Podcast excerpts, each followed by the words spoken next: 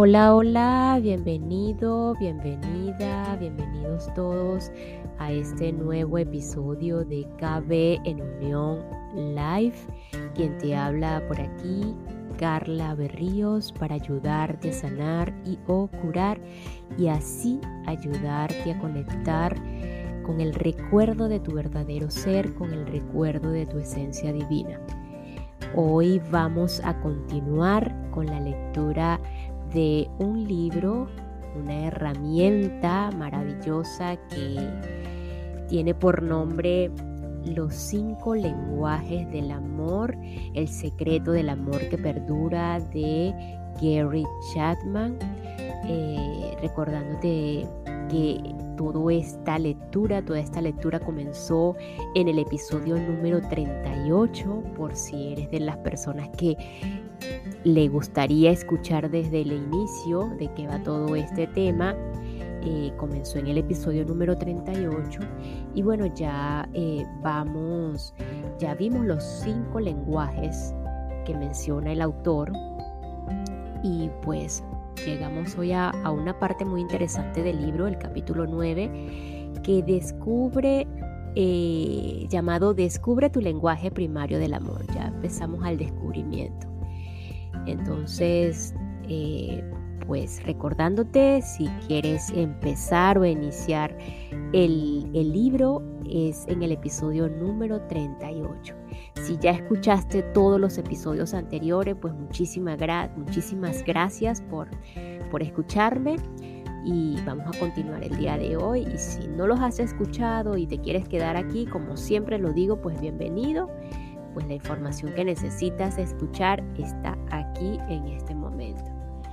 Entonces descubre tu lenguaje primario del amor. El descubrimiento del lenguaje primario del amor de tu cónyuge es esencial si quieres mantener lleno tu tanque emocional del amor.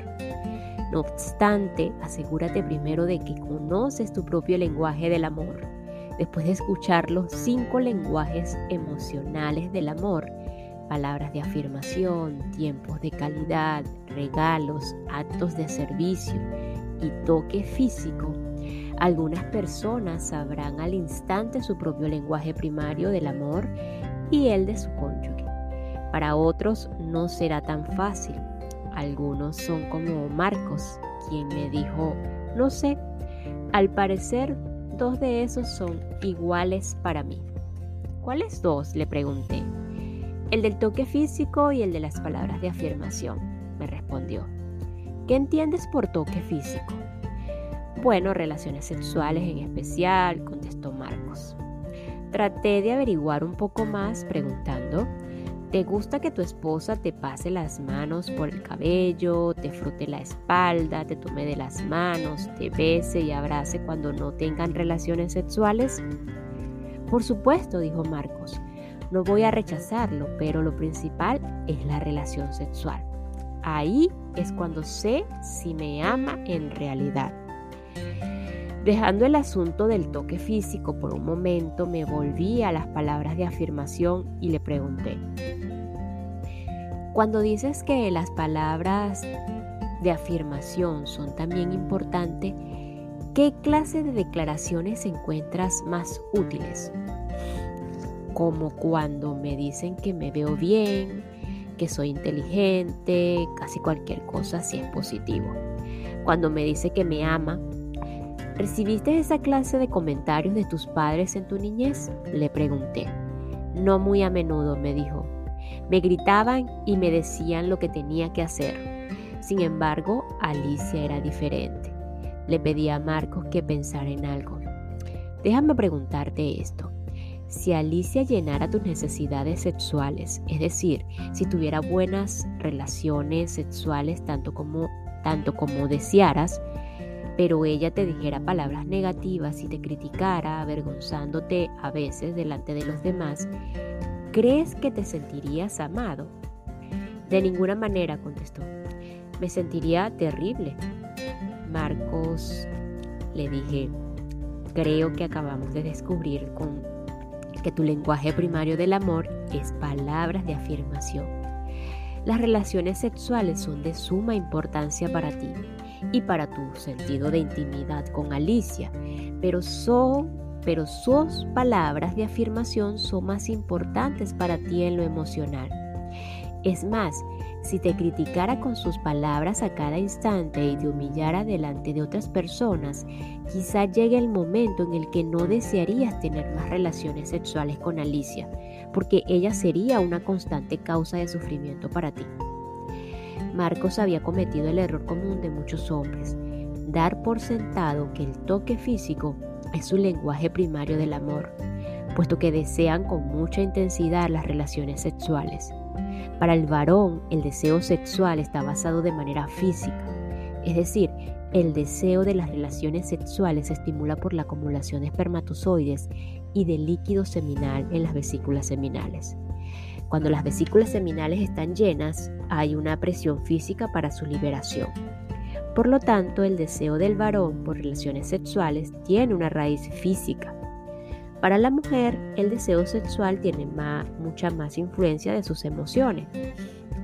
Si se siente amada, admirada y apreciada por su esposo, siente el deseo de estar en intimidad física con él. No obstante, sin la cercanía emocional, quizá tenga poco deseo físico.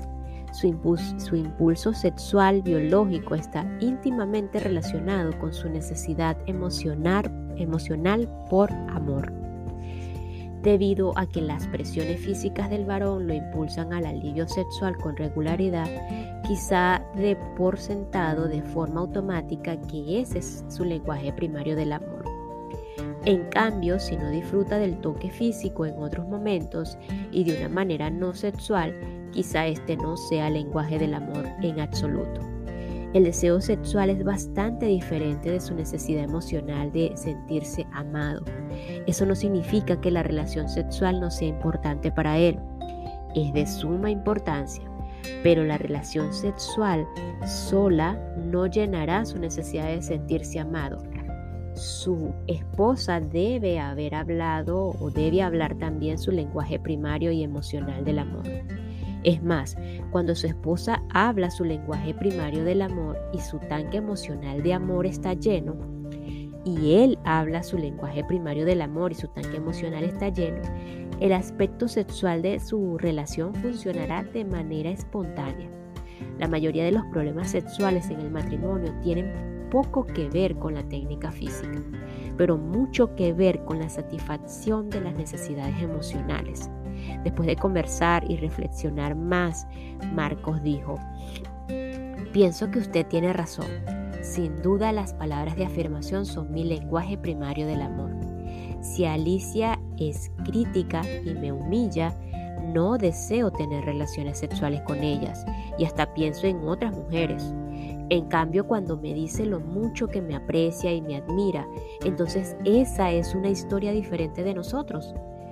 Brenda se ha preguntado por años si en verdad solo tiene un lenguaje primario del amor. Sé que valoro más el tiempo de calidad y los actos de servicio, dijo. Aún así, es difícil saber, saber cuál es el primario para mí. Solía hacer actos de servicio, pero parece que a medida que maduro, estoy más preocupada por disfrutar buenos momentos con amigos y familiares y menos preocupada por cómo se hacen las cosas. ¿Cómo lo sabes tú?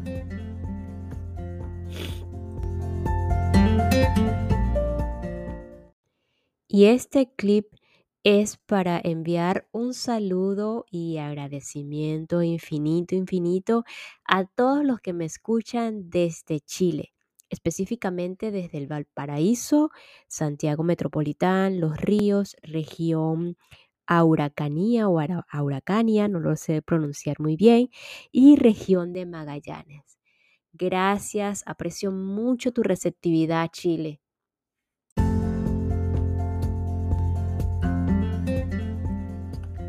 ¿De qué manera los lenguajes del amor pueden herirnos?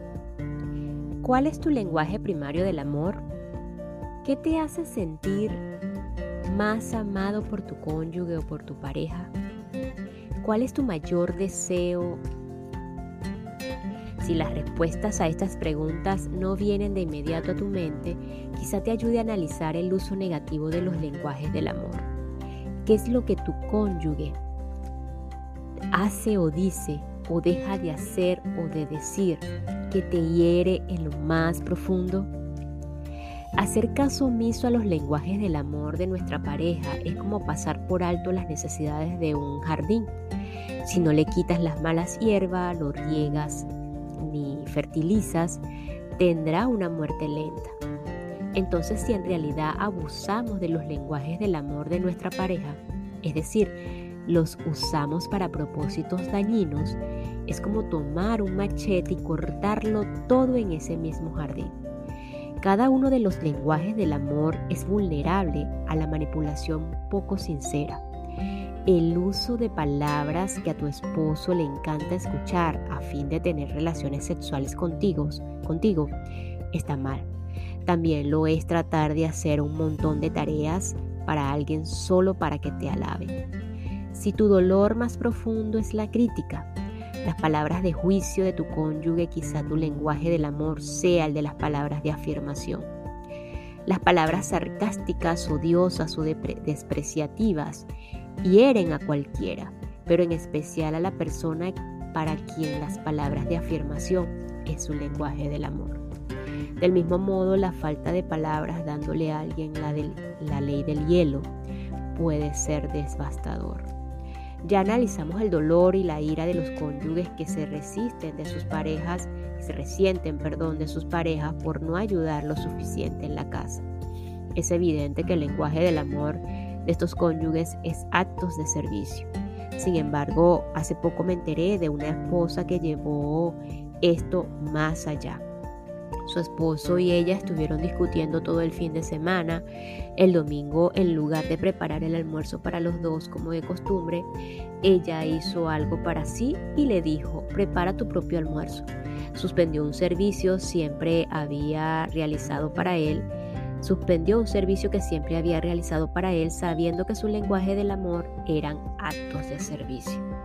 Si tu lenguaje primario del amor es el de, es el de regalos, puedes identificarte con la historia de la joven que tuvo una Navidad muy difícil un año. Su hermano mayor no le dedicó mucho tiempo ni esfuerzo a su regalo. Le dio algo que se encontró en la casa, nada que ella necesitara, nada especial ni considerado. Ella, por supuesto, estaba herida en lo más profundo. Sin embargo, al menos tan destructiva como vimos con Sonia y su esposo jugador de softball, Tony es el de negar el regalo de ti mismo, de tu presencia. Del mismo modo, la esposa cuyo lenguaje del amor es tiempo de calidad podría encontrarse más aburrida por la rutina nocturna de ambos con cena, televisión y cama, o luchar más cuando su esposo viaja por negocios. Incluso podría anhelar correos electrónicos más significativos que buena reunión hoy. Hasta mañana. ¿Qué me dices del toque físico? Por supuesto, el toque tiene un inmenso, un inmenso potencial de abuso, como ya analizamos. El toque puede consolar, tranquilizar, animar, invitar, también puede dejar cicatrices físicas y emocionales. El toque físico que se niega puede causar dolor.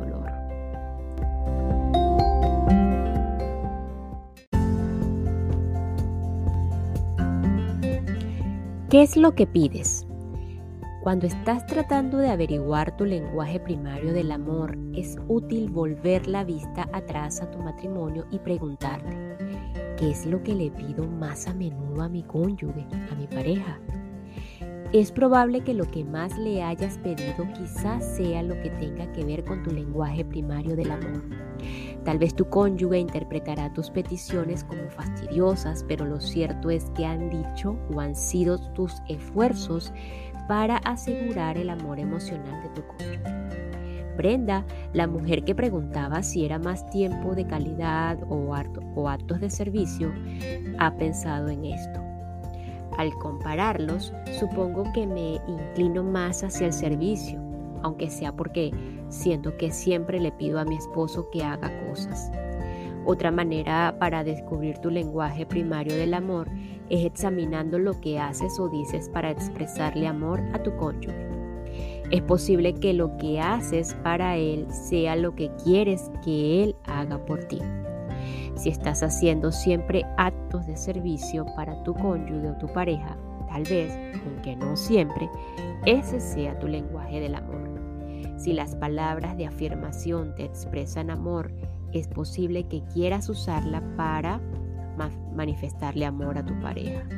De ese modo, puedes descubrir tu propio lenguaje del amor preguntando, ¿cómo expreso de manera consciente mi amor por mi cónyuge?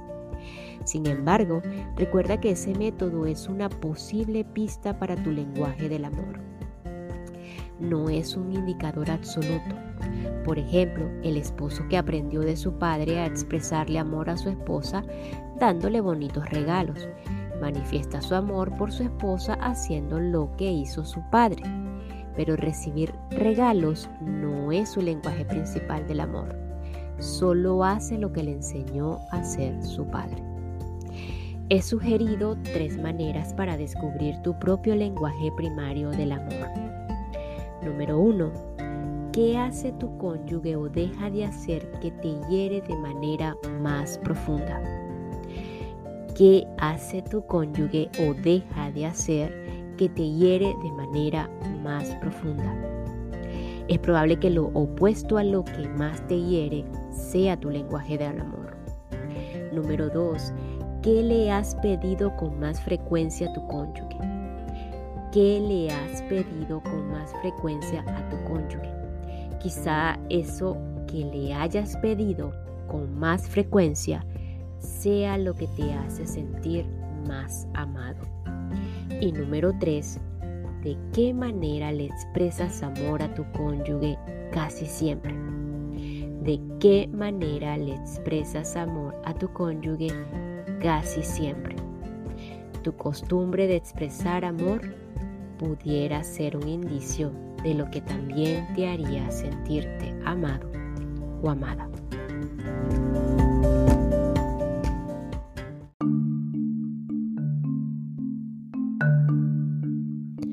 Y ya para finalizar este episodio, nos quedamos con estas dos frases relevantes de este inicio de este capítulo. ¿Qué es lo que más deseas de tu cónyuge? ¿Qué te hace sentir amado o amada por encima de todo? El segundo, cada uno de los lenguajes del amor es vulnerable a la manipulación poco sincera. Nos escuchamos en el próximo episodio. Gracias, gracias, gracias.